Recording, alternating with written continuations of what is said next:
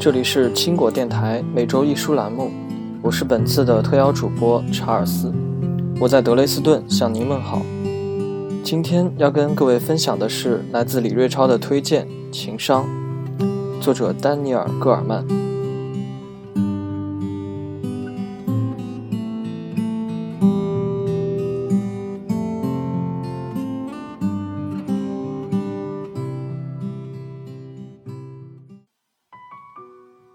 此书为生活和工作中遇到的如何处理情绪、社交、处理夫妻关系和培养孩子情商提供了方法和途径。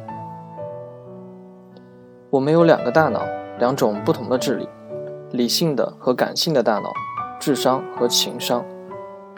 没有情绪智力，思维无法达到最好的效果。边缘系统和新皮层、杏仁核和前额叶通常互为补充，相辅相成。推理与感觉并不冲突，可以在感性和理性之间找到平衡。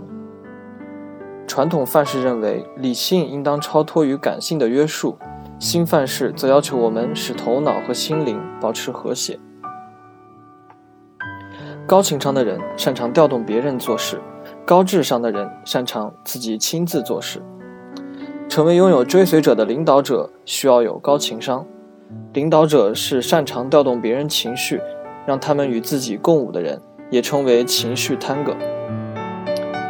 如何管理情绪，就是一种高能力的体现。管理情绪的目的是实现平衡、节制，不做激情的奴隶。没有激情的人如同荒漠，而情绪失控又是病态。关键是减少负面情绪，增加幸福情绪，而不是只维持一种情绪。情绪感受对个人选择起到关键的导向作用。强烈的感觉会破坏理性，但是没有感觉会破坏选择。理性和感性共同完成决策。如何不成为情绪的奴隶呢？愤怒、焦虑、悲伤，甚至轻度抑郁，这些慢性或归属个体的个性表现，是不是从来都是不可改变，生来就是如此呢？书中详细阐述了性格非命运。良好的性格可以通过个体不断努力获得，让大脑前额叶记住这些正确的表现和反应，再加以不断刺激和训练就可以。比如，在自己脸色通红、呼吸加速、脉搏跳动超过七十下时，应停止眼前做的事情，终止和对方交流，切换到另一种完全放松的情景下，找一个毫不相干的交流者，比如陌生人或一位老者等。或提笔记录下这一时刻的想法，这一切都拖住了时间，让它慢下来，给大脑更多时间去平静、恢复，把理性重新调动回来。如何处理和爱人的争吵？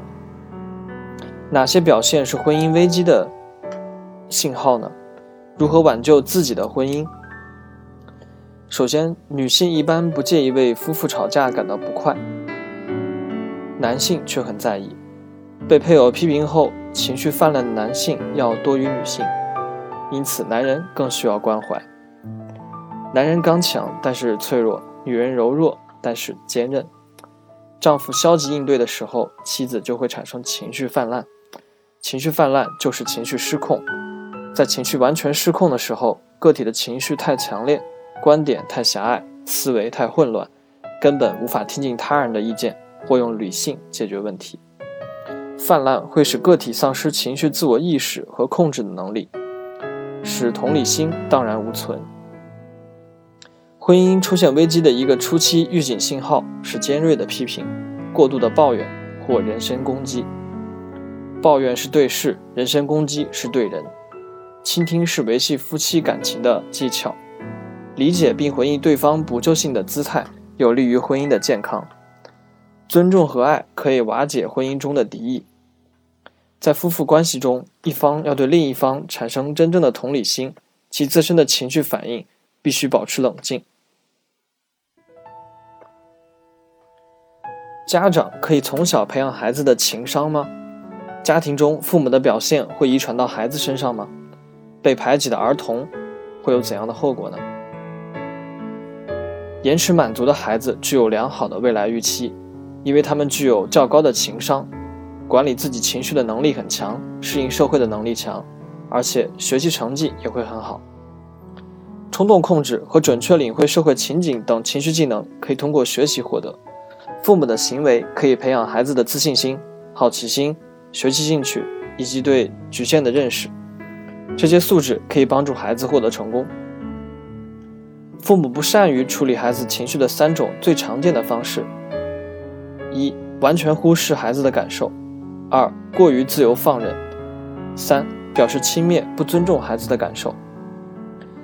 家庭生活是个体情绪学习最早的学校，父母要善于充当情绪老师。好斗的父母给孩子树立了暴力的榜样，好斗会代代相传，潜移默化地培养出小霸王。